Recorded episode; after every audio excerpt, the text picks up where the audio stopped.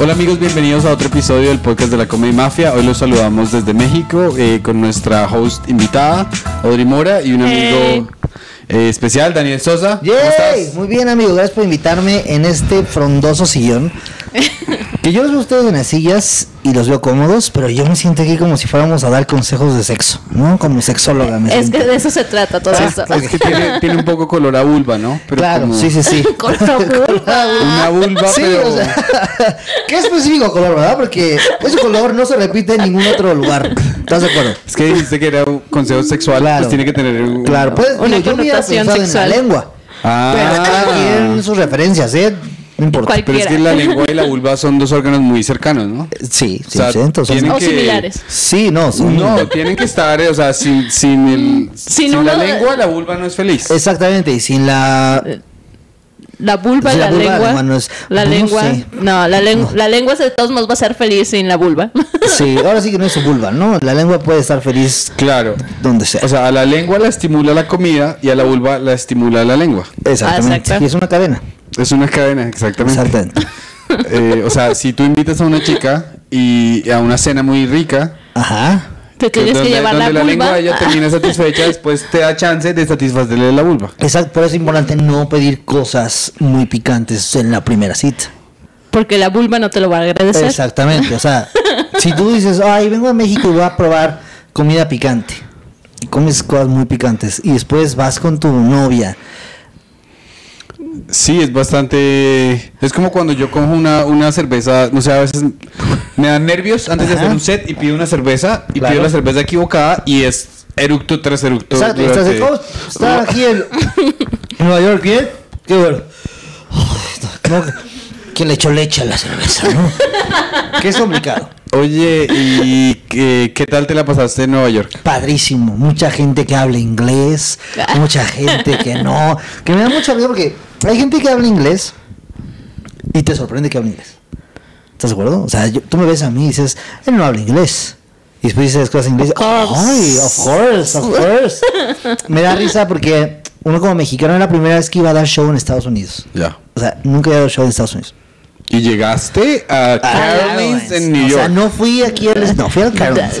Y estaba yo con Audrey y dije, ay, qué nervio, a ver cómo está la gente. ¿Y qué tal la gente? No, increíble. No. Increíble, la verdad.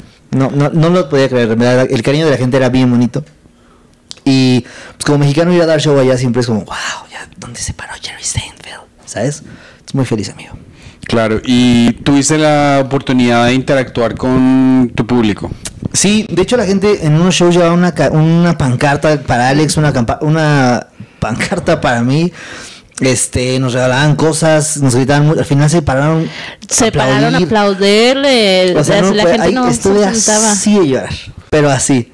O sea, fue como de, Wow. gracias, bye. O sea, imagínate en el Carolines que te pase eso, es como, güey, ¿en qué momento? O sea, y yo diciendo mis chistes bien groseros ahí, ¿a poco no les pasa? ¿Qué onda cuando viajan? Pero feliz. Claro, y del público, eh, demográficamente, ¿qué, qué edad es, es la gente que te, que te copia a ti? ¿Sabes qué? Yo pensaba que eran muchos chavos. Porque yo soy todo. joven, pero no. Había de todo. Había señoras, había señores. Hace como una semana di un show para personas de una empresa y vi eran puros señores de 50 años. Y dije, ay, me van a odiar, van a decir, este chamaco irrespetuoso, este niño nada más dice groserías. Showzazo, compadre. Showzazo. Porque trato de hablar de temas como muy generales, trato de evitarme el tema de muy mexicano, porque si solo lo hago para mexicanos, pues gente Bueno. que vive en No estarías dando tour. Exacto, o sea, la gente que, que va a los shows en otro país, que me tocó en Miami, que de repente había gente, demasiada gente de Colombia o demasiada gente de Venezuela, pues no le puedo hablar de, de cosas mexicanas, güey, porque pueden tener una idea, pero no realmente no entienden tal cual la referencia, entonces trato de hacerlo muy general. Claro. Eh, y sabes que yo me he dado cuenta cuando van comediantes colombianos que la gente les dice gracias por venir porque mira yo no puedo salir de este país Sí, y tú eres sí. mi única Claro. conexión ¿Te, te pasó algo por el Cañón. estilo Al final del Carolines hubo fotos y una señora empezaba, super super high ok vamos a bajarle un poquito sí, Pupón. ¿Qué haría yo sin mi ingeniera? imagínate, editando esto como ¿Un de... poquito "Ah, mejor? Hola, ¿cómo ¿Ya estás?". mejor? ¿Is better? ¿Better? Still really high? Okay. That's weird. The other one, It's my voice because it's. we get so excited to see you. Well, we can speak like ¿Ya? ¿Mejor? So I'm very happy. ¿Yo? ¿Cómo me escucho? Okay. Yo también estoy bien. Sí. Perfecto. Yo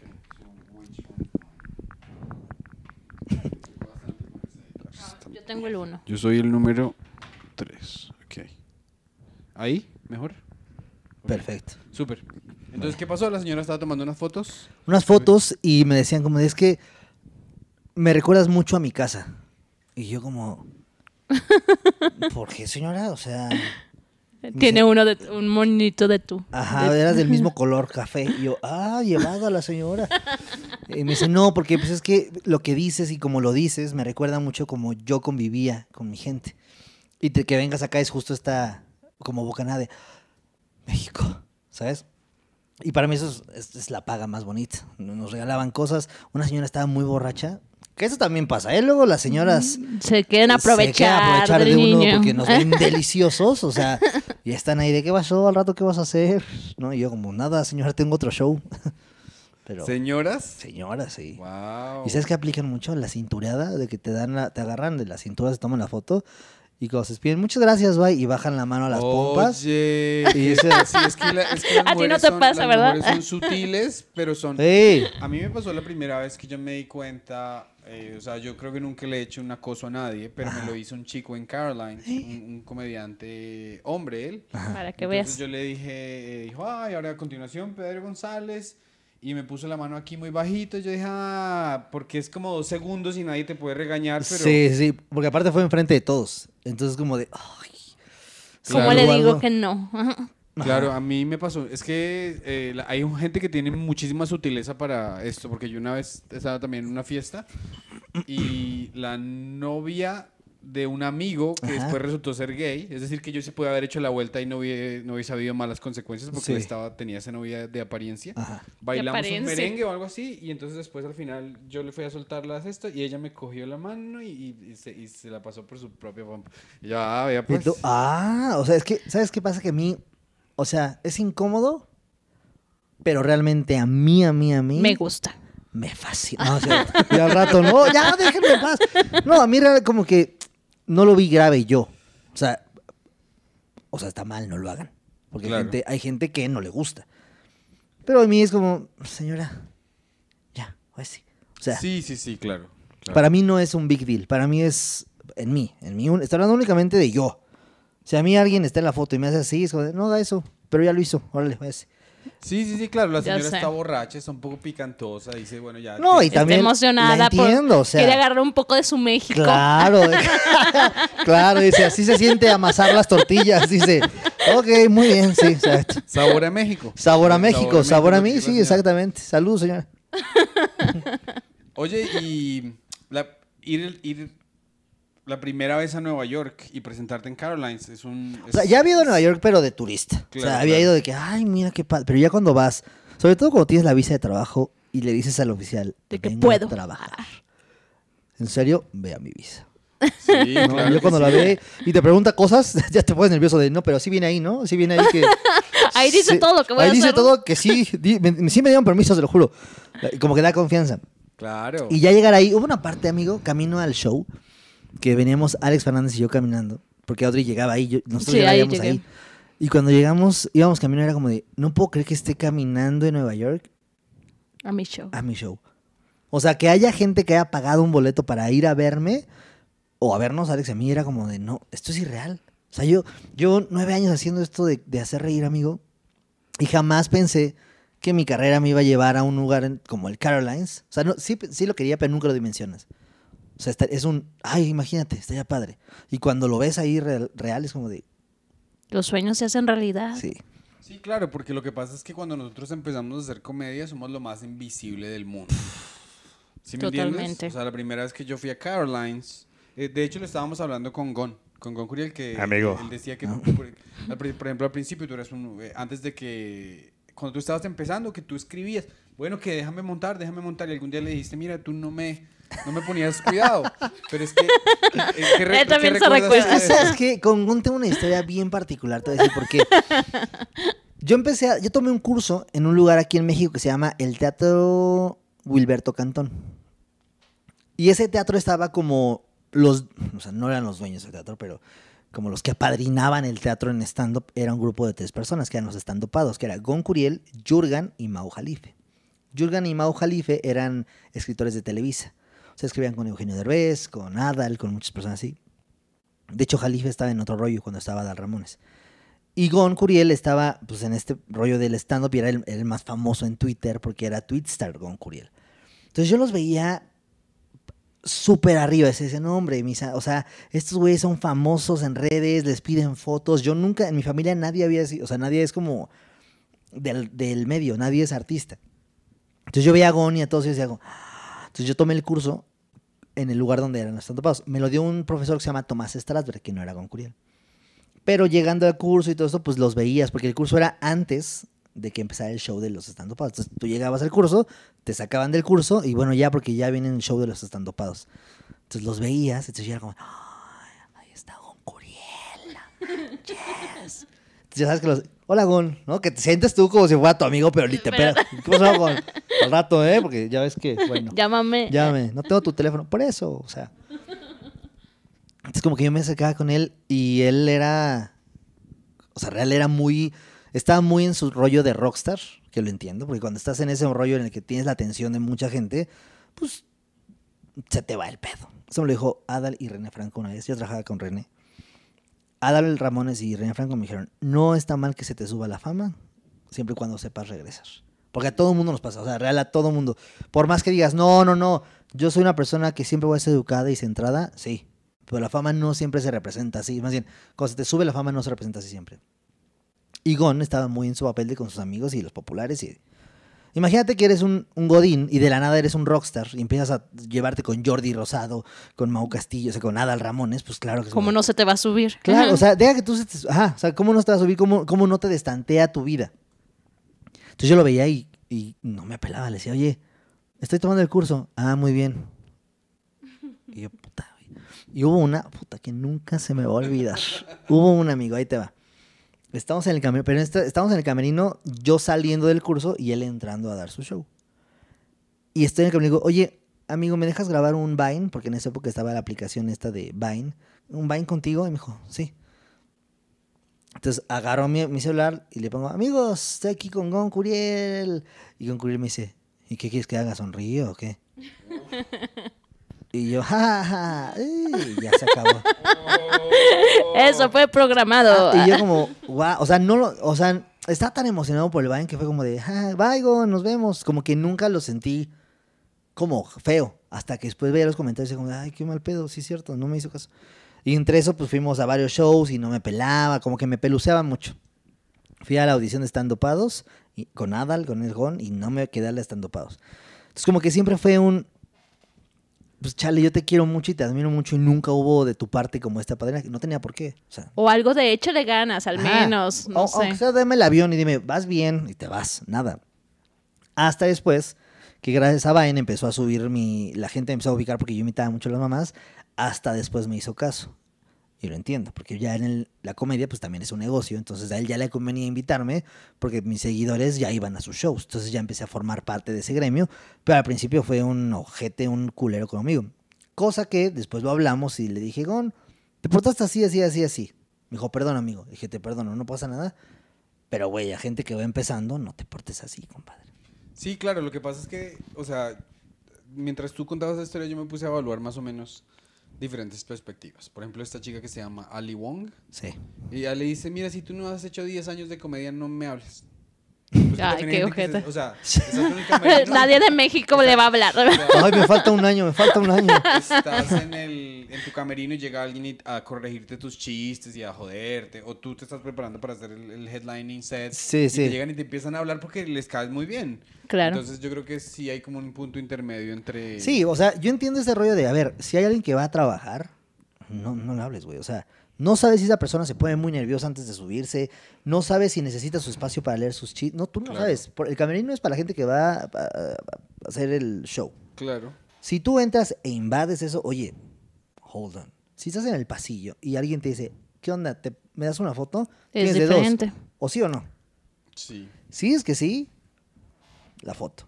Si es que no, pues se acabó, güey. O sea, yo lo que, lo que no, no creo que es necesario es ser grosero o ser rudo con alguien cuando te están preguntando. Si tú la cagaste en decir que sí, te chingas. Sí, claro, Te no. sí, No, pero le dices así a uno y después ya tienes la Eh, lista de... es el pedo, claro. Y digo, por eso el equipo entra a veces. Claro, pero si yo te, voy a- si yo te digo, Daniel, déjame hacer una historia y en la historia ca- pongo cara de culo, pues Ajá. ¿para qué te dejas de la historia? Claro, o te digo, ¿sabes qué? Mejor al ratito que termine el show. Claro. O no, amigo, estoy trabajando ahorita, así que es luego. Sí, sí, Igual sí. nunca lo vas a hacer, pero ya no quedas, o sea, no lo haces, güey. No quedas como un ojete. Claro. Ah. Ahora pensando yo, eh, a mí me ha pasado, por ejemplo, con Mark Norman.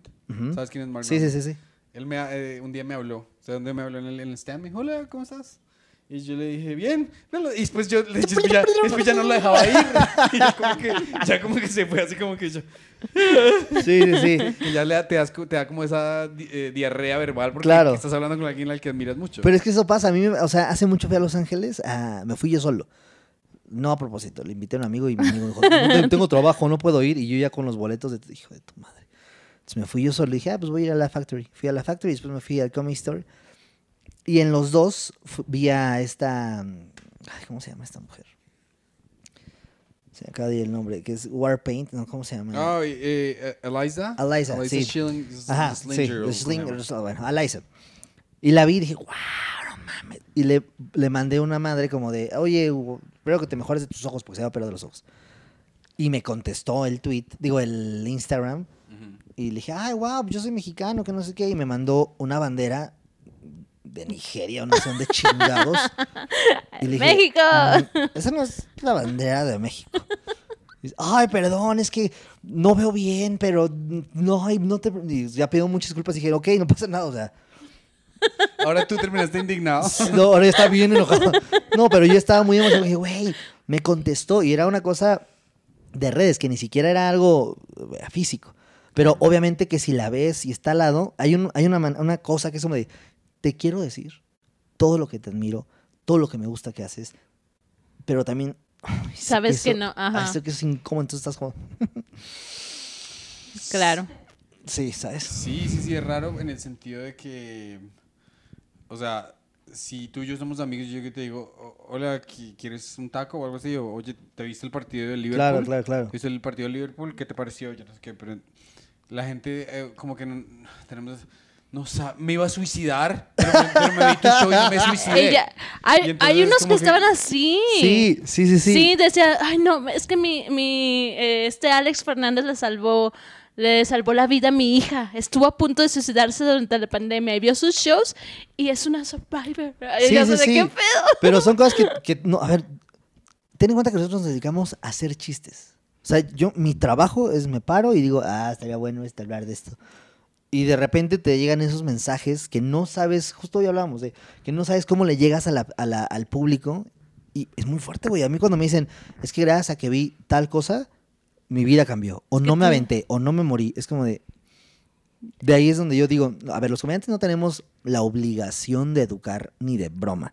Estábamos hablando de Pero eso sí siento, de, por lo menos de mi parte, que tengo una responsabilidad en ser coherente con mis actos y mis palabras. O sea, yo no soy partidario de decir, vamos a decirle a la gente lo que está bien y lo que se hace. O sea, yo no, yo no quiero decirle, a ver, lo que se debe de hacer es hablarles hacia las personas, decir esto, no decir, yo no. Lo que sí creo que es un poco necesario es, si yo digo algo, que sume. Si yo escribo algo, que sume a la sociedad, a la, a la- a comedia, lo que sea, pero que sea algo que sume y que sea congruente con mi manera de pensar y de hacer. O sea, yo no me voy a venir aquí a reír de un grupo que está sufriendo de una minoría, porque no dimensiono, o sea, real. Reírme de una minoría se me hace algo... Es como, a ver, a ver si lo puedo parafrasear, pero reírme de una minoría para mí es como cuando alguien se pelea a golpes, que su inteligencia no le da para resolver esto con diálogo. O sea, reírse de una minoría es ju- justificar que un chiste a una minoría es por la comedia, se me hace como... O sea, tú no tienes idea de lo que esa ese grupo está sufriendo, desde dónde lo abordas. Si es un chiste que es gracioso por ser el chiste, órale va. Pero si el chiste va a burlarse de la minoría o a burlarse de algo sin, sin algún sentido, sin ningún, sin nada que sume al chiste, sin nada que sume a la, a la rutina, solo por hacer un comentario feo, a mí es como el grito más fuerte y puntual de soy un ignorante. Sí, pues sabes que un amigo mío que se llama Brian Mora, él dice que tenía muchos, como en Colombia hay tanto inmigrante, tenía muchos chistes de venezolanos. Y él, como le gusta explorar, se fue a hacer un tour de Venezuela y volvió y retiró todos sus chistes. Porque encontró la empatía con el grupo. Claro. que está Y luego ves a las personas que hablan desde la ignorancia, es como de, pues es un chiste. Para ti, güey. La gente que no Si tiene no se rieron. No es un chiste, güey. O sea, pero como si a mí me dices, ¿por qué no hablas, haces un chiste de feminismo? Yo te diría, para hacer un chiste de feminismo, yo tendría que estudiar un chingo de tiempo, muchas cosas, y poder lograr entender un problema que yo hoy no dimensiono. Hoy puedo decir, ah, sí está mal que hagan estas cosas, pero no dimensiono, güey. Si yo me pongo a hablar de cosas que no sé, voy a quedar como un estúpido. Por más que el chiste sea súper gracioso, sí, pero no sabes lo que está ocasionando ese chiste. Yo creo que la comedia es un reflejo de la sociedad. Y si al final de cuentas la sociedad está mal, pues tú con la comedia tienes que evidenciar lo que está mal, no, no aplaudir lo que está mal, yo creo. Sí, claro. Yo me di cuenta viendo Maleducado que tú tienes, no sé si es una memoria eh, demasiado especial en el, en el sentido de que tú coges tu realidad y la pones en un objeto. Es la caja de colores y la otra caja de colores que se abre así Sí. y, te re- y recuerdas, o sea, recuerdas la textura de un sándwich, Sí. las canciones y todas esas sensaciones. eh, antes de empezar la comedia, tú tenías todo eso guardado de, de tu... Es que te voy a decir la verdad. Yo cuando era niño me daba un pavor horrible hablar en público. O sea, hablar normal, pues sí hablaba, ¿no? No es como- Pero en público mudo. me daba... O sea, si la maestra me decía, a ver tú, párate y pon la fecha, yo estaba de... Porque me daba pavor. O sea, a mí mi mamá me dejó a los siete años. Entonces yo siempre tuve como este, esta carga de... O sea, me dejó a los siete años, pero yo jamás lo pude hablar con mis amigos de la escuela. O sea, yo nunca le dije a mis amigos, ah, sí, mi mamá me dejó a los siete años y pues solo vivo con mi papá en la casa de sus suegros. No. O sea, yo me hacía estúpido. Entonces, para mis amigos, Espera, en la casa de... se oye raro, ya sé. Mi papá, imagínate esto, mi papá se encuentra una novia, la embaraza y los dos se van a vivir a la casa de los papás de la novia. Y la novia se va y mi papá se queda en la casa de los papás de su novia que se fue. Sí, sí, sí. O sea, qué huevos. O sea, mi papá pendejo no es, ¿eh? O sea, ahí tenía gas, casa. luz. Yo, o sea, yo me lo imagino y digo, seguro mi papá cuando estaba aquí, o sea, oye, ¿no vas a dar para la casa? Señora, me dejó su hija y todavía cobrándome lo de la casa. O sea, sería una gran... A ver, es una gran excusa, la verdad. o sea, unas por otras. Si lo piensas, sí. Porque aparte él se iba a trabajar en la mañana y regresaba en la noche. Entonces era el lugar perfecto porque solo me cuidaba en la muy mañana y en la muy noche. Mi abuela era la que se partía la madre. Pero pues me fue bien. Entonces, pero, salí bien, salí sí, bien. salí ¿eh? bien. Entonces, como que eso era mi realidad y para mí eso era normal en mi casa. Pero en la, en la escuela, pues, yo no, todos pensaban que yo era un niño con una familia tradicional. Y yo jamás me encargué de decir no. Entonces, como que de repente, ay, sí, dile a tu mamá. Y yo, ah, sí, ya le digo. Luego. eh, Cuando la vea. cuando la vea yo le digo.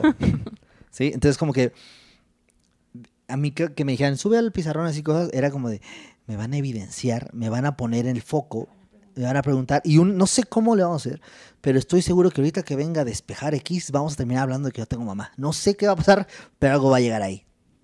Era como el pavor.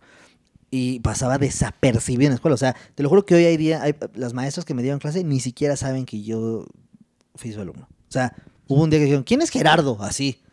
Y yo ya en quinto de primaria, desde kinder ahí de, soy yo, maestra.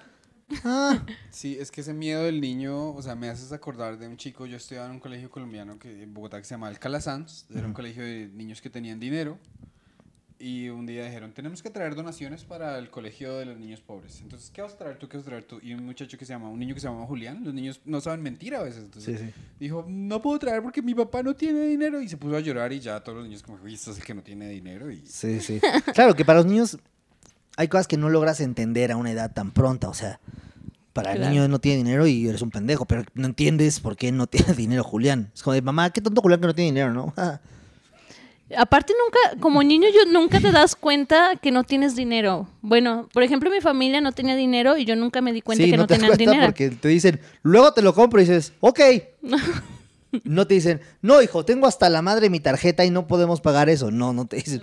O sea, Tú estás jodido porque a ti con esos ojos no te dan limosna a nadie. sí, sí, sí. Tú llegas No, y dices, te ¿me lo juro. hijo?" Ay, por favor, dame tú a mí. oye". Te lo Sí, juro. Eh, sí, pero eso es o sea, bastante delicado el, el vivir con ese secreto, ¿no? Pero para mí era un secreto que era raro. O sea, en el Festival de las Día de las Madres iba mi abuela al lugar de mi mamá. Y para ella era mi mamá, pues entonces yo con ella bien. Entonces, yo de niño veía muchas cosas que yo no me daba cuenta que estaba guardando. O sea, mi papá cuando nos dormíamos, siempre nos dormíamos escuchando a Polo Polo, o viendo a Dal Ramones, o a Pedro Infante, o a Cantinflas. Entonces, yo me dormía real, esa era mi, mi canción de cuna. Escuchaba a Cantinflas decir sus estupideces, a, a, a Polo Polo, a Adal. Entonces, para mí era normal. Entonces, cuando yo estaba en escuela, yo veía cosas que me guardaba porque no me salía el...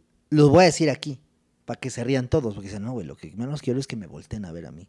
Entonces yo estaba todo el tiempo observando. Entonces, de repente le escondía la mochila a un güey y yo me daba cuenta de eso. Entonces luego, luego agarraba mi mochila y me la ponía aquí para que no me la escondieran a mí. Pero yo veía como el otro güey se paraba, veía lo que hacía y decía, yo no quiero hacer eso.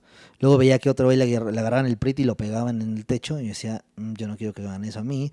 Lo estoy viendo. Luego veía que hacían telarañas con el prit o que se ponían resistor en la mano para luego despegárselo y yo decía, yo no voy a hacer eso porque cuando llegue la maestra nos va a regañar y a los que van a castigar van a hacer esto y yo no quiero ese foco.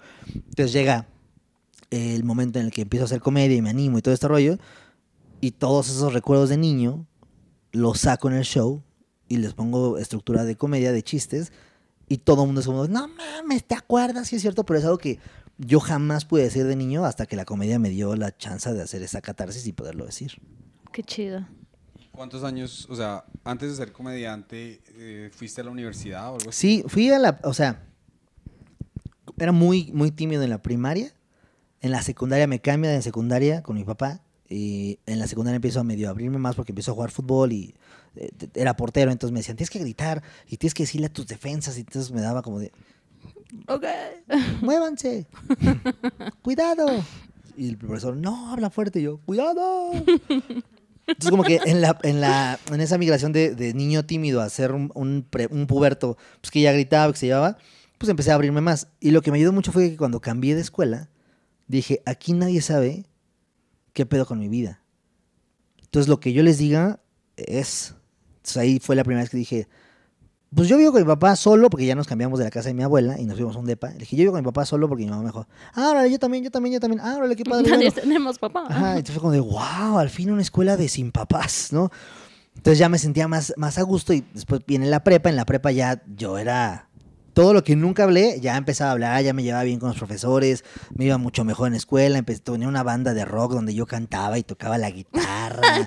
sí, sí, sí, no, yo, yo ¿Cómo se ya... llamaba la banda? Se llamaba Labia. Labia. Labia, ya sé, sí, ya sé, ni me La digas, ni me digas. no, y aparte, güey, tengo una foto donde me pegué unas plumas aquí con... No, no, no, no, no, no, no, horrible, horrible. Sí, sí. Jugaste con fuego. Así al lado. No, no, no. Horrible. Y después en la prepa empiezo a trabajar y para pagarme lo que faltaba de la prepa. Y en eso veo a un amigo que se llama Richie O'Farrill en la, en la tele. Dije, güey, yo quiero hacer eso. No era mi amigo, o sea, nada más lo vi ahí. Y le Bueno, mandé- ya es tu amigo. Hoy es mi amigo. Le mandé un tweet de, hey, yo quiero hacer lo que tú haces. Y Richie me contestó, claro, sí, ¿no? Y dije, no mames, me contestó Ricardo. Mándale mensaje a Sofía. Y le mandé mensaje a Sofía, no me cansó su curso, tomé el curso con Tomás Strasberg. Pero a partir de ahí iba a la prepa, iba a trabajar y iba a hacer stand-up. Paso de la prepa, entré a la universidad, estudié administración de empresas y es lo mismo. Trabajar, universidad y stand-up. Y llegó un momento en el que dije, ya no me da la vida porque empezaban ya los proyectos de universidad que ya son más fuertes, que ya son de, güey, son finales, son entregas. Entonces llegó un momento en que dije, ya va a show en un lugar acá que se llama la Casa de los Comediantes. Entonces, imagínate, me paraba súper temprano para ir a trabajar a Walmart. Iba a trabajar a Walmart y de Walmart salía de trabajar y me iba a la universidad. Terminaba la universidad y me iba a dar show a la Casa de los Comediantes. Terminaba la Casa de los Comediantes y regresaba a hacer mis entregas y todo lo que tenía de, de la universidad para pasar de, de año y más mis pendientes de trabajo. Entonces llegó un momento que dije, voy a reprobar y voy a seguir pagando la universidad y aparte del trabajo me van a correr. Entonces me armé de huevos y dije, o una aquí. otra. Sí. O sea, el que mucho barca poco aprieta. Entonces dije, ¿En cuál me veo viviendo de esto? O sea, ¿en, en qué de esto real lo podría hacer gratis? Esa fue mi, mi, mi cuestión principal. Trabajar en Walmart. Trabajar en Walmart. Dije, yo si no trabajo en Walmart, no quiero nada. O sea, O sea, trabajar en Walmart es prácticamente trabajar gratis, ¿no? exactamente. sí, ¿Por es- cuánto, cuánto pagan aquí en Walmart la hora? Depende, depende de si estás parado o sentado. Tra- trabajaba, Sí. ¿Trabajabas de cerillito o de...? Todo el mundo piensa eso, pero no. Trabajaba No. en el corporativo de Walmart en el área de prevención Todos de pérdidas. piensan eso. Ah. Ah, era un ejecutivo a mi corta pero edad. O sea, yo, es que, esto fue sin querer porque yo trabajaba para una empresa que le trabajaba a Walmart. Y un día me dicen, necesitamos a alguien de la empresa que vaya y esté en las oficinas de Walmart. Y me mandaron a mí. Y yo, bueno, ¿Y por qué dices parado sentado? porque había unos cubículos que prácticamente estás parado porque eran como unas periqueras todas horribles, donde entras más o menos al principio. Pero entonces yo voy ahí a Walmart y pasa el tiempo y me empiezan a dar demasiada información. Y un día llega mi jefe y me dice, ya sabes demasiado de Walmart, no te podemos correr. No puedes seguir trabajando para otra empresa, te, te tenemos que contratar. O sea, pero ni siquiera fue un, te vamos a contratar porque eres una persona que no, es como de, ya sabes demasiado. O sea, como narcos. O te mato o te metes a mi pinche clan. Fue como de, ok, bueno, pues, ¿qué hago? Está bien, sí. Entonces ya me metí a Walmart y vi una de cosas. O sea, en Walmart hay una madre que se llama Squiggly, o una madre así se llama. La palabra tiene un significado, no sé qué es. Pero parte de la cultura empresarial, esto es 100% real, se los juro, pregúntale a cualquier persona que trabaje en Walmart en el corporativo. Llegas a Walmart y hay como una junta general donde los líderes de área dicen, y vamos hoy, lo vamos a hacer muy bien, y todo va a estar padre. A la cuenta de tres, una, dos, tres, y todos los oficinistas diciendo, Squiggly, y haciendo un ba- te lo juro, Oh. Squiggly, Squiggly, Walmart, imagínate eso, imagínate un chingo de gente de 40 años, Squiggly, Squiggly, con así, se caían corbatas, gafetes, autoestima sobre todo, mucha autoestima ahí tirado, y yo era como de, ¿por qué están haciendo esto, güey? O sea, nadie de ellos dice, ay, ya quiero llegar a mi oficina para bailar, nadie de ellos, güey. Y yo estaba de malas. Yo decía, ¿por qué me hacen hacer esto, güey? O O sea, sea, si es que voy tarde y si no llego a bailar me despiden. tal cual. O sea, si no llego a bailar, me va a regañar. O sea, imagínate qué pena. ¿Por qué te corrieron de Walmart? Es que no, No dice Squirrely. no elegí Squiggly a tiempo. Lo hice a las 8 y es a las 7. Entonces era, era para mí lo que me daba mucho coraje porque dije, yo no quiero bailar. Y me están haciendo bailar. Entonces para mí era como, ¡ay, lo odio! Entonces se juntó eso, porque el, el estrés del trabajo de Walmart era horrible. Mi trabajo era bien pesado aparte porque yo era prevención de pérdidas. O sea, yo lo que me tenía que encargar era de ver videos de seguridad de gente que se robaba cosas en Walmart. Y, o sea, y era mucha información de, no mames, qué pedo. Y a la par hacía stand-up y a la par estaba en la universidad. Entonces llegó un momento en el que dije, ya no, güey. Y fui y renuncié a Walmart. Mi abuela y toda mi familia se enojó horrible conmigo y me tacharon, o sea, todo un año de huevón, no sabes, no sirves, bla, bla, toda mi familia. Y de ahorita, uh, No, y, y- y gracias. para mí era, en ese momento era como de pinche familia, no me quiere, no me apoya, ¿sabes? No, mi- no dimensionaba a esa edad, que era una especie de amor mal traducido. O sea, mi abuela jamás pudo aprender a usar sus emociones.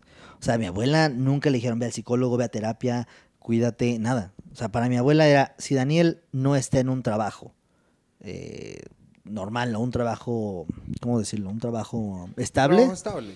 Le va a ir mal en la vida. Y yo amo tanto a Daniel que no quiero que le vaya mal en la vida. Y lo mejor que puedo hacer es apartarlo de las distracciones como el stand-up para que haga un trabajo formal y le vaya bien en la vida porque yo voy a morir. Entonces en ese momento yo no dimensionaba, yo no me decía, ah, pinche señora loca, ¿no? Pero nunca sabía que eran sus, sus intenciones. Entonces me enojé dije, pues no, no, lo voy a hacer yo. Me empecé a hacer stand-up. Llegó un momento que se me juntó con la universidad, ya no me titulé ni nada y fue como de, ¿qué hago, güey?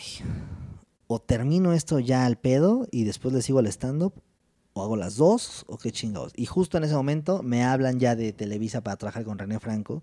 En Es de Noche ya llegué como escritor de un programa de un late night. Y para mí era como, Ok.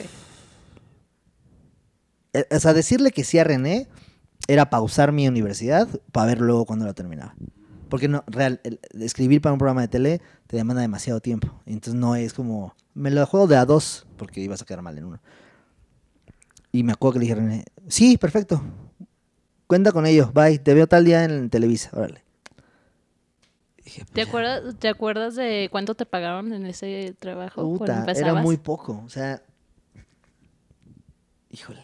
En Walmart me ganaba, en, Walmart ganaba como veintitantos mil pesos. Y en lo de Televisa gané mucho, me gané como 12 mil pesos. No, menos de la mitad. O, o sea, ¿Y un ¿Cuánto poquito tiempo menos. duró ese show? El de René Franco llevó muchos años, como 30 años de duro ese show, pero el, o menos 20. Pero yo, yo duré ahí como 5 años, no, no, no es cierto, no es cierto. Como 3 años más o menos con René, o 2. Porque a la par después llegó Adal Ramones a hacer el Adal el show y estuve con él un ratillo, lo que duró Adal. Pero el te quería decir, Estábamos en el que estabas en el punto ese del dilema de Claro. no saber cómo ¿De me qué? quedo. Claro, entonces me voy con René y era como de, puta, pues todo el mundo se va a enojar conmigo, güey. Y duré un año exactamente, un año y cacho, valiendo mierda en todos lados. O sea, de que no me aceptaban en ningún lugar. me- llegaba a los Open aquí, en México, para formarme y se me metían 80 personas antes. Y yo, oye, pero yo estaba apuntado, ya voy. Ya, ya ahorita vas, ya ahorita vas. Y yo, pero es que yo era el 8, güey. Ya van 10, cabrón. ¿Por qué yo no? No, ahorita, ahorita, ahorita, ahorita. Y me trataban horrible, o sea, muchas personas que pues me ninguneaban. Y era como de, bueno, pues, pues sí, ¿qué he hecho, güey? O sea, no me invitan, le, le decía a todos, ¿me invitan a abrir un show? Sí, sí, sí, te decimos. Sí, sí, sí, te decimos. Y dije, ah, órale. Nadie, hasta que me junte con otros cuatro rechazados, hagamos lo nuestro. Entonces, nuestro primer grupo de comediantes pasillos se llamaba Acomedidos. Entonces, como yo había estudiado administración, dije, no, ¿sabes qué? Vamos a hacer bien nuestras tarjetas de presentación, donde pongamos los datos, el logo y todo. Ah, órale, va. Entonces hicimos acomedidos, nos fue horrible. Nadie iba Pero a qué buena vernos. presentación. Nadie iba a No, vernos. uno, uno al principio piensa, y si hago una manilla, Claro, el remate, claro, y si hago claro, 50.000 claro. tarjetas, eso... Claro, Eso ya me va a dar los shows llenos, ¿no? Ya Horrible. sé. Íbamos a un show en, en- en- aquí en Cotitlán Izcalli, en el Estado de México, donde un lugar se llama Freedom. Y en el Freedom nos subíamos donde estaba la banda. Pero imagínate, te subes a dar un show donde hay una batería atrás, las guitarras ahí, con fuego, o sea, las paredes tenían ilustraciones de fuego, luces que se... O sea, todo lo necesario para distraer al público de otra cosa que no seas tú estaba ahí. Y yo me subía, tienes que hacer media hora, órale. Me subía y me, a, la- a los 10 minutos, bájate, ya cállate, pongan música, así. Y yo de, me faltan todavía. Ay, no, qué horror, Y qué de horror. la nada, hielazos, cerveza, vasos. Entonces tú, pues decías, güey, Vuelves bien bueno sí, te quedas ahí como haciendo reflejos y dices, güey, pues yo tengo que cumplir mi tiempo y lo cumplo y, y trato de aguantar la situación porque sigue otro comediante. Oye, ¿y por qué crees que esa hostilidad al principio? Porque yo nunca había escuchado, de, o sea, particularmente hostiles, que te dijeran, sí, sí, me vas a abrir un día. Pues porque en en el momento en el que yo empecé a hacer stand-up, la industria estaba muy, muy joven, tenía un año o dos aquí en México. Y los había como grupo, los fresas y los cool y los que llenaban, era Sofía Niño, Roberto Flores, eh, Diego Sanasi, Gon Curiel, con los stand eh, bueno, Sofía Niño, Roberto Flores, eh, Ricardo Farrell, Diego Sanasi, era un grupo, los fresas, los cool, ¿no? Otro grupo eran los estandopados, como los más grandes, pero los que están más de moda. O sea, los, los en serio, que están en el teatro. Sofía y los demás están en un lugar que se llama el Bataclan. Eh, y los demás eran como los más independientes, pero que ya habían salido en Comedy Central. O sea, había muchas personas en, en- en el, en los, en el Woco y en el Beer Hall, que eran los comedy clubs de aquí. Y esas personas, pues, eran más grandes. O sea, todos eran ya de 30 para arriba. Muy pocos de 20. To- eh, O sea, uno de 20. Todos eran de 30 para arriba. Entonces llega un güey que tenía en ese entonces 18 años a querer juntarse con esos señores. Pues, Lo mandaban como, a la "Sí, verga. este está jugando, o sea, este no, no, a ver. Y de repente me subo y, daba risa, les daba coraje porque era como de, mm, ¿por qué estás dando risas si estás hablando de la mamá? Yo, yo de repente empecé a hacer voces o hacía cosas que me funcionaban y era como un recelito de... mm. Los puristas del stand-up, "Ah, es que estás imitando, no estás haciendo stand-up.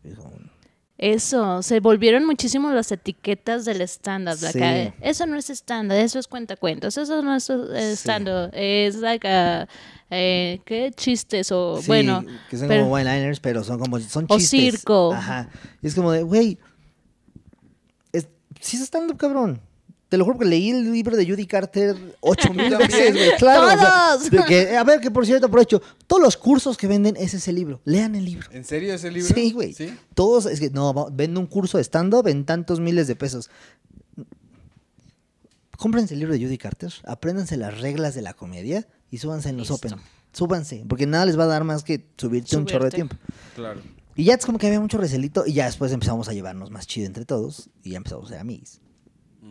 Y ¿qué tuviste? O sea, tuviste que guerrear muchísimo para que te dentro del circuito Sí. de comedia te, te respetaran. pues. Pero al final creo que lo, lo que yo pensaba mucho es mi éxito no puede depender de los demás. O sea, nunca, por más que haya una ola que lleve la industria a otro lado, está bien. Si, si tú estás dentro de ese mar y te puedes subir a la ola, chido, pero no puedes basar tu... eh, la Vienen otras claro, olas. Claro, exacto. No puedes basar la longevidad de tu carrera en que a alguien le vaya bien o no. O sea, hoy tengo colegas que le van muy bien en su carrera y están rompiendo un chingo de, de- de- de cosas como bien padres. Y yo lo aplaudo desde el, ah, qué chido. O sea, pues ellos están trabajando para tener eso, cabrón. ¿Cómo Claro. por qué yo voy a vivir de ese trabajo, güey? ¿Por qué me voy a juntar todo el tiempo nada más para estar, para que vean cómo estoy con ellos? No, güey, si estoy con ellos porque me interesa con ellos y porque los quiero y porque los admiro y me funcionan eh, de, de lo, dentro de lo que yo creo. Pero no voy a avan- avanzar o basar mi carrera en, le va bien a él, me voy a juntar. ¿Y cómo aprendí eso? Pues cuando estaba con un curile que me dijo, no, cuando estaba con los demás que decían que le dije, bueno, entonces lo hago yo solo.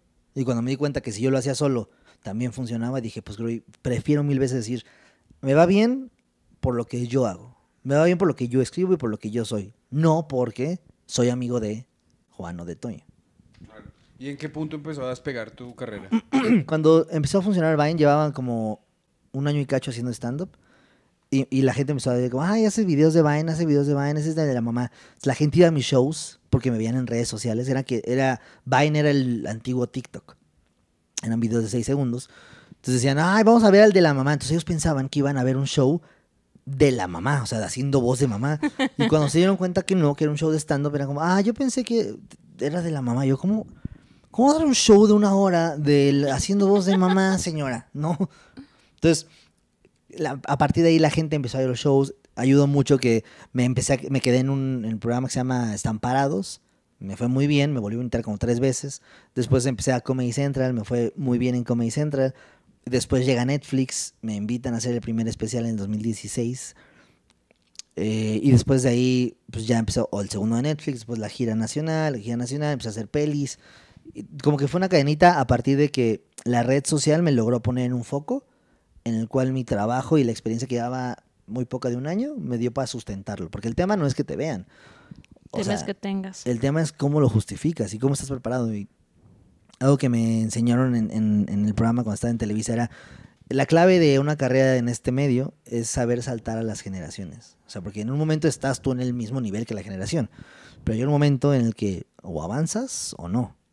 O sea, y tienes que saber cómo avanzar y cómo saltar. O sea, no, tú hoy no ves a Eugenio Derbez haciendo podcast poniéndose muy borracho Claro. porque él ya pasó otra generación.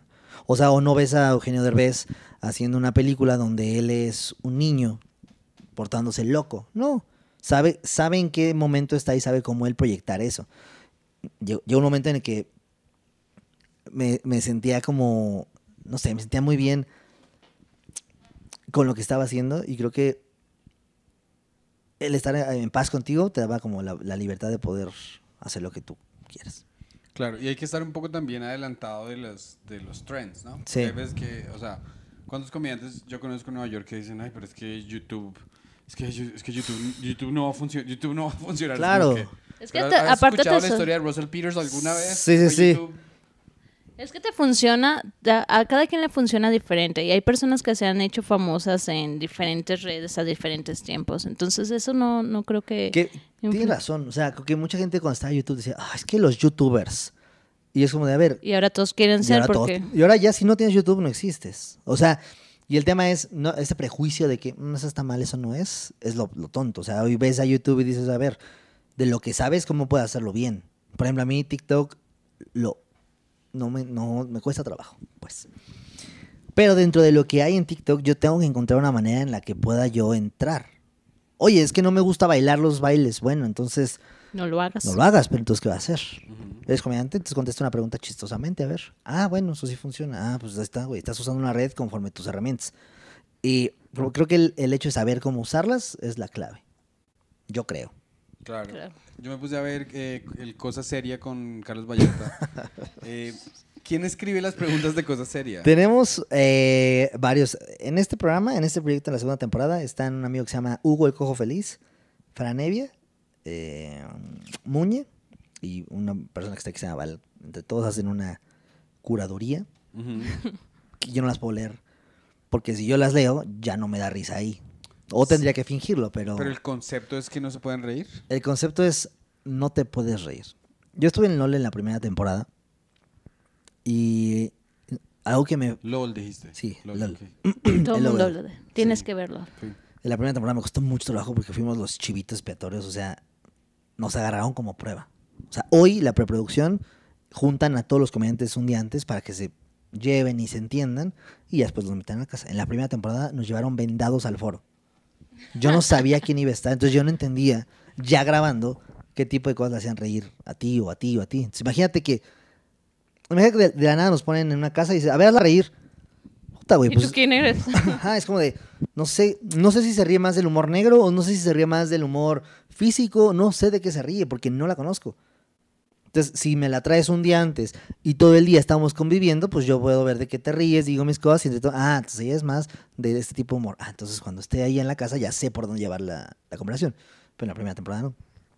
Y algo que me parecía muy raro era, ayudan mucho las risas alrededor. O sea, no es lo mismo hacerse, intentar hacerse reír sin que se rían dos personas que hacer lo mismo, pero que los demás sí se rían. Porque los demás te dan esa presión Es de... contagio. Exacto, entonces dices, güey, todos están riendo menos tú y yo, güey. Entonces eso es más tensión y genera un rasgo físico mucho más chistoso. Entonces a mí me di- dije, eso hay que hacerlo, güey. O sea, la clave de eso es, no se pueden reír, pero sí. ¿Sabes? O sea, no te rías. No, o sea, si yo te digo, no te vas a reír. Porque si te ríes tantito y yo empiezo a hacer la boca, si te ríes tantito, yo te estoy fomentando el ríete, pero yo me estoy riendo. Entonces creo que el formato se me ocurrió cuando dije, hay muchos programas que se basan en no reírse. La diferencia aquí es que hay que hacer que la gente alrededor sí se ría y nos aviente más estímulos para que lo chistoso del programa sea esta descontextualización de estoy vestido elegante, pero no me estoy riendo, pero estoy haciendo esta cara que fomenta el eh, que la gente en la casa lo juega sin querer, como de yo tampoco, yo también no me quiero reír, ¿sabes? Sí, es que lo- yo- para mí lo más gracioso fue ver, ver tu cara así como... No, no, no. esas que te cagas de la risa. Y el de Vallarta, güey, o sea, hubo uno de Vallarta que también le ganó la risa, que esos momentos de que quieres hablar y ya no puedes porque te está viendo. Eso a mí es como de, güey, eso es lo más natural que hay. Creo que la risa, cuando, cuando son esas risas son las que te salen de aquí, güey, que dices, Claro. no es risa de programa de, "Ja, ja, ja, ¿cómo está? No, es una risa que... Que la no quieras sacar. Exacto, güey. Y creo que eso es lo más honesto. Y creo que lo que ha funcionado el programa es que es algo honesto para la gente, tal cual. Claro, claro. Oye, ¿y tú, cuál es tu proceso de escritura? ¿Tú te sientas y escribes? Ojalá, compadre. No, yo soy una persona muy dispersa, o sea, demasiado. Entonces, para escribir, en serio, en serio, en serio, en serio, me tengo que ir a un lugar. O sea, real me voy a, un, a Valle de Bravo o Acapulco, algún lugar donde esté yo solo en una habitación sin que nadie me moleste y empiezo a hablar solo. Agarro una pelota o algo que me lleve y empiezo a hablar como, a ver, ¿qué me ha pasado? ¿Qué me ha pasado? A ver, este, mm, vivo con mi novia, ok, pero eso qué, a ver, ¿qué es que qué- A ver, piensa en situaciones, ¿no? Pues el otro día, y entonces empiezo a hablar solo. Y doy el show, o sea, lo hablo como si ya me lo supiera y como si lo tuviera escrito, pero a nadie. O sea, digo, eh, no sé, mira, si ahorita hablamos de, ¿de qué podemos hablar ahorita? De, no sé, de los hoteles, ¿no? Empiezo así como, de, a ver, el otro día fui a un hotel, fui a grabar un podcast a un hotel. Y, Y es... había una vulva. Y había una, me sentí, no, ¿por qué los sillones de los programas siempre tienen formas locas? O sea, porque vamos a poner un sillón con forma de, te sientas y estás ahí como de, gracias por invitarme aquí al programa de miembros al aire. No, a ver, pon una silla, pon un banco, ¿por qué chinga? Entonces ya, eso me dio risa digo, ah, ok, entonces ahora, sillones en los programas de tele. Entonces ya digo, ok, pongamos la estructura. Entonces, a ver, los sillones en los programas de tele son raros. Entonces ya ahí digo, vamos a hacer una comparación. Los sillones del programa de tele son como y ya busco una comparación. O una regla de tres. ¿no? A ver, los sillones de la, de la tele siempre tienen formas raras. Tienen formas de, de coches de boca o de vulva. Ahí está, la regla de tres. Ya. Entonces ya cuando doy el show, ya tiene la estructura del chiste. Pero todo viene desde un... Háblalo y dilo, dilo que se te venga y ve, ve sacando lo que sí genuinamente te da risa. Ya que lo que te dé risa lo tengas presente, lo pones en la, en la mesa y le metes estructura. O sea que tú literalmente tienes que ir a un lugar donde no haya televisión y no haya nada y estar solo. Sí, porque si estoy aquí, Ya valió. Ya valió. Porque si estamos aquí, algo me va a distraer. Voy a ir abajo, voy a ir a prender la tele. ¿Y tienen alberca? Sí, tienen a ver que estoy ahí todo el tiempo. O sea, es como, ¿qué haces, güey? ¿Qué- O sea, me ha pasado, ¿qué hiciste? Me distraje. O sea, ¿cuándo fue la última vez que tuviste una de estas sesiones creativas así intensas? Eh, tengo muchas porque hice un especial de Día de Muertos hace un año. Me fui a San Miguel y fue como de, Lo vi. tenía muy poco tiempo y dije, escríbelo rápido, cabrón. Y renté una casa y fue complicado porque la casa tenía demasiados niveles. Tenía tres. Y tenía tenías que cuatro. descubrirlos todos. Sí, el problema es que empezaba escribiendo de abajo y terminaba arriba, pero entonces todo el tiempo estaba subiendo y bajando, subiendo y bajando, saliéndome, entrando, y es como de perdí demasiado tiempo desplazándome en la casa. Entonces, la última, la última, la última fue que en enero, en diciembre no, porque fui a hacer, preparar el show de esta gira y tenía un problema porque no encontraba un remate para cierre, entonces era, puta, ¿cómo le hago, güey? ¿Cómo le hago? Entonces me fui y me encerré y me encerré y me encerré y me costó, este show me costó mucho trabajo hasta que ya al final encontré lo que quería decir. Porque justo como te decía, los demás shows hablaban mucho de mi infancia y de lo que no pude decir. Los tres que tengo. Y este es como de, ya, güey. Ya deja de hablar. De, ¿Se acuerdan cuando estábamos chiquitos y nos... Ya, güey, tienes 28 años. Habla de lo que estás viendo ahorita. Entonces, como que parte de mi proceso fue, no, hoy sí habla de lo que tienes hoy. De lo que pasa hoy. Entonces, era un, una- un paso de, ya no quiero ser el chavito que todo el tiempo está diciendo cosas así sin sentido. Habla de lo que te preocupe, de lo que vives hoy en día y ponlo en chistes. Entonces este fue el último en enero, diciembre y pues de ahí tureamos. Y ahorita, y ahorita, ¿qué te preocupa? Todo. No, ahorita me preocupan muchas cosas. O sea, me preocupa cosas que la gente hace, cosas que yo hago. Sobre todo la desinformación, la falta de educación, este ego que tenemos todos de querer decir lo que creemos que está bien. Me- no lo soporto. O sea, la gente que dice, eso que haces está mal, ¿eh? Lo que hay que hacer es esto. Es como, Sí, te "Ah, juzgan todo el tiempo. o, sea, o eso que están haciendo, no, hombre, eso es horrible. Fíjate el hocico. O sea, por ahí algún día leí que la sabiduría de una opinión. No, sí, no. sí, mm. La validez de una opinión radica en la sabiduría de la misma. De lo contrario, solo es una persona ejerciendo su derecho a expresarse. Y tus especiales más o menos, digamos, la próxima hora que saques, ¿tiene una temática? Sí, se llama semiformal y lo que trato de... Se llama semiformal porque estoy en los 28 años, tengo novia, vivo con ella, pero no estoy casado. O sea, de acuerdo a las tradiciones toda- Las tradiciones mexicanas. mexicanas, todavía no estoy casado, Pero- no, no estoy bien, o sea... O sea, sí es formal. Pero es semi. Tampoco formal, formal. O sea, tengo un coche, pero no lo he terminado de pagar. Entonces, sí es mío, pero no es mío, o sea, es semi mío. Mm, ¿Sabes? Vivo en mi casa, sí, en mi depa. Pero tampoco lo he terminado de pagar. Entonces, pues no es tu depa, es del banco. O sea, sí es mío, pero tampoco es tuyo, tuyo. Entonces estoy en esta época en la que todo en mi vida es como. ay, o sea, sí, pero no. Se sigue sintiendo como el proceso de, de tu adolescencia a tu Exacto. adultez. Exacto, es como de, sí soy comediante. Y sí llevo muchos años. Pero tampoco soy el comediante. O sea, Claro. sigo en trabajo para eso y algún día. Pero hoy no puedo decir, ya me consagré como comediante. No, güey. O sea, estoy en, estoy en un proceso en el que sigo creciendo, sigo aprendiendo, sigo entendiendo muchas cosas. Entonces trato de ponerme en un punto en el que esta es mi vida semiformal. Sí es formal, pero sigo siendo un pendejo. O sea, sigo haciendo cosas estúpidas. Y hablando de comediantes consagrados, ¿quiénes son tus ídolos? Eh, me gusta mucho lo que hacía Mario Moreno Cantinflas en México, porque los mexicanos somos muy afines al humor mímico y Mario era una maravilla. En la comedia, no, no todo lo que hizo eh, después.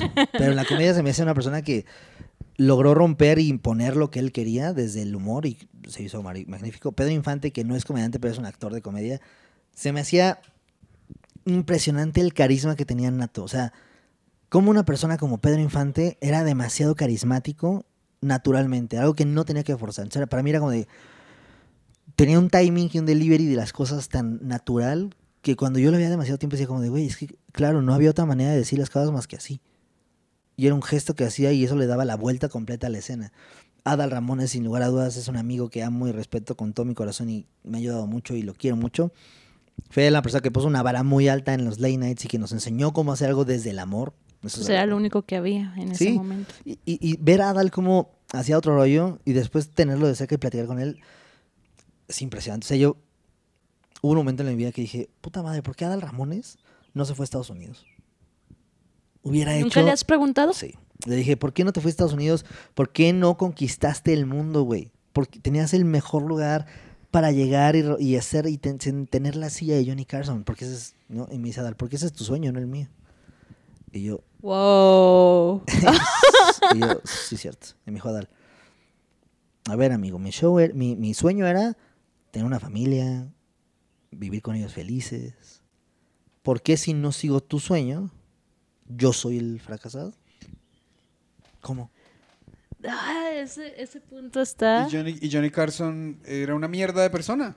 No, no, claro. Y, y el pedo es que Adal dijo, a mí me gustaba mucho el programa y yo quería, y, y me gustaba hacer lo que hacía Johnny Carson. No quería Claro. la silla de Johnny Carson. Sí, sí, sí. ¿Esa es tu- la, la quieres tu amigo? Ve por Voy ella. por ella. Claro. Eh, ya, nos, ya creo que toca cerrar porque se nos va a acabar la... se nos va a acabar, ya hemos grabado tanto que se nos va a acabar todo. Eh, Ok, como ok. últimas, tenemos dos preguntas. Ojalá que... Si se corta esto, ya saben que lo pueden encontrar en, En Netflix. En Netflix, en todos lados ahí. Daniel Sosa a su servicio. Daniel Sosa. Y que se vean también el... eh, ¿Se considera podcast? ¿Qué cosa sería? ¿Cosa Sí, seria? pues es un programa de YouTube. Es un programa de YouTube llamado Sí. Cosa Seria que está en tu canal personal. Así que es. está buenísimo Muchas gracias, el stand-up. Muchas no gracias. te puedo ver en vivo, pero espero que poderte volver cuando vuelvas por allá para. Seguro York, sí. Ahí nos vamos aquí en vivo. Eh, y, ¿Y bueno, preguntas? sigamos, ya saben, eh, suscríbanse al canal, donen nos Donen. platica para poder viajar por todo el mundo para Sí, por favor. presentarles a comediantes bien chidos, ¿sí se dice así? Sí, sí, sí. sí. Para ser Perfecto. formales en algún Exacto. momento. Para poder llegar a ser semiformales. algún. No. Eh, ok, pregunta. Sí. Si tú te pudieses apropiar de un chiste de otro comediante, del catálogo de ellos y hacerlo tuyo, sin ninguna consecuencia, eh, ¿cuál, ¿cuál sería? Ay, no me hagas esto, güey. Es una pregunta muy complicada. ¿Comediantes internacionales? Cualquier Lo que comediante del quieras. mundo. Ay, güey. Este. Ok. Hay un chiste de Kevin Hart donde habla que asusta, que su hija lo asusta porque estaban viendo una película de terror. Está en el especial de What Now, creo que se llama. Ajá. Donde hace una entrada con Halle Berry, no sé qué.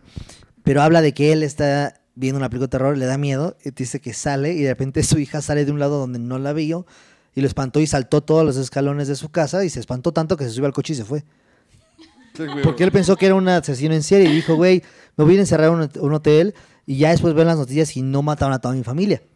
Pero yo no, solo hasta que lo vea voy a regresar a mi casa. Ya. Y cuando voltea, su papá estaba en el coche porque dijo, ¿tú también la viste? Y entonces me da mucha risa porque eh, eh, todo, todo el trayecto de ese chiste no lo esperas y es un gran callback. Creo que ese chiste me, me fascinaría. De México creo que algunos de Vallarta. ¿Cuál? El que tiene de... De la iglesia... ¿Cuál vi hace ratito que me está cagando? Tiene uno donde habla sobre que no podemos sudar el gobierno del PRI.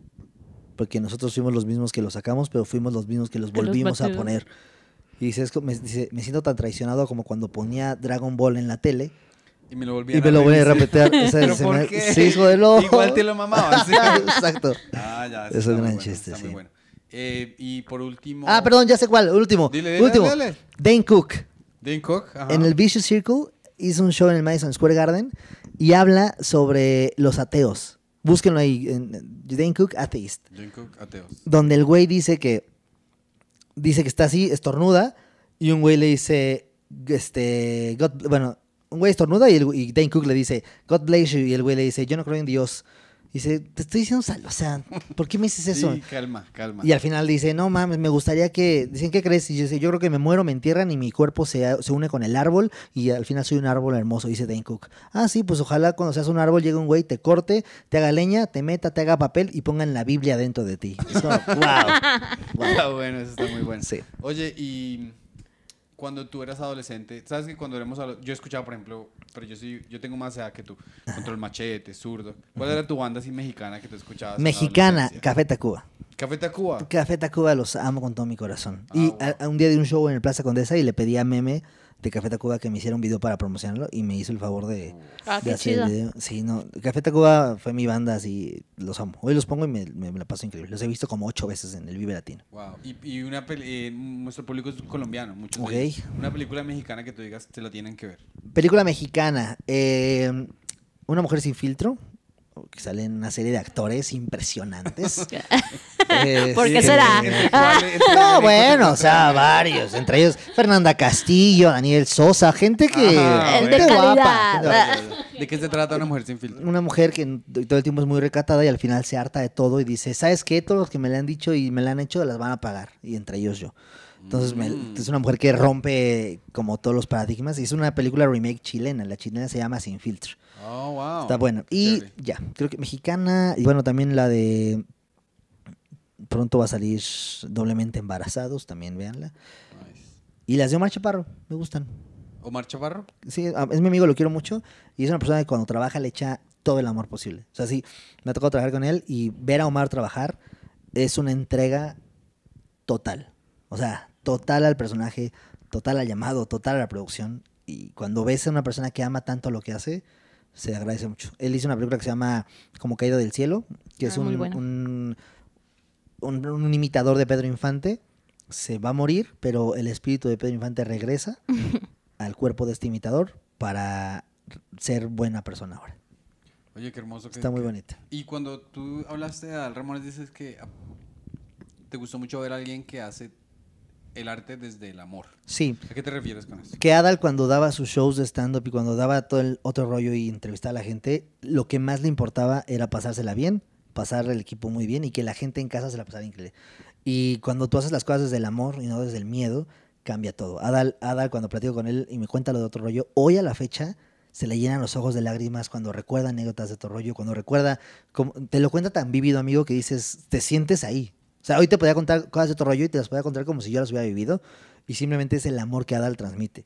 Eh, muchas veces hacemos las cosas por amor y muchas veces por miedo y Adal es un ejemplo de que es por amor. Sabes que tienes toda la razón y eso es, por ejemplo, crucial para una persona que es stand-up porque tú puedes decir, ok, salgo, tengo que hacer 45 minutos, solo tengo 30 y actúas desde el miedo. Sí. Pero puedes también decir, ¿sabes qué? Esta gente está ahí sentada y, están, y quieren reírse y si yo voy y me conecto con ellos desde la manera más sincera y más abierta y sin miedo de que me van a juzgar, les das un super show. Claro. Yo tengo un mantra de eso. De ¿Sí? hecho, siempre que me voy a subir al escenario digo, amo a mi audiencia, ellos me aman y vengo a hacerlo por- porque lo que estoy haciendo es gracias a ellos. Exacto. Y me subo. Eso es, eso es todo. Y ser agradecidos creo que hoy en día es la, la obligación primordial que debemos de tener. O sea, para mí que una gente, una persona vaya y compre un boleto para sentarse y ver y compre dos cervezas, es como de, yo, tú no sabes si esa persona tiene ese dinero. Tú no sabes si esa persona gana lo suficiente o no. Tú no sabes si esa persona le fue un problema ir a ese show o no. Si la persona tomó un tiempo de su vida para decir, voy a dedicártelo a ti, lo menos que puedo hacer es dedicarle todo lo que va a hacer con mucho amor. O sea, ya tuviste tiempo de escribirlo, ya, y ahí es donde entra tu responsabilidad de, bueno, pues lo voy a hacer con amor, escribirlo bien, revisarlo para que cuando me suba al escenario, la gente que esté pagando ahí, si le costó mucho pagar ese boleto, por lo menos diga, valió la pena. Claro. Y es una buena forma de cerrar, agradeciéndote a ti, agradeciéndote a ti por tu tiempo. Muchas gracias, amigo. Agradeciéndoles a ustedes por, por, eh, Por estar ver aquí. este podcast y agradeciéndoles por las donaciones que nos van a mandar en YouTube y por la suscripción. Y listo. Todo bien, gracias. Gracias, Muchas gracias, chicos. bye.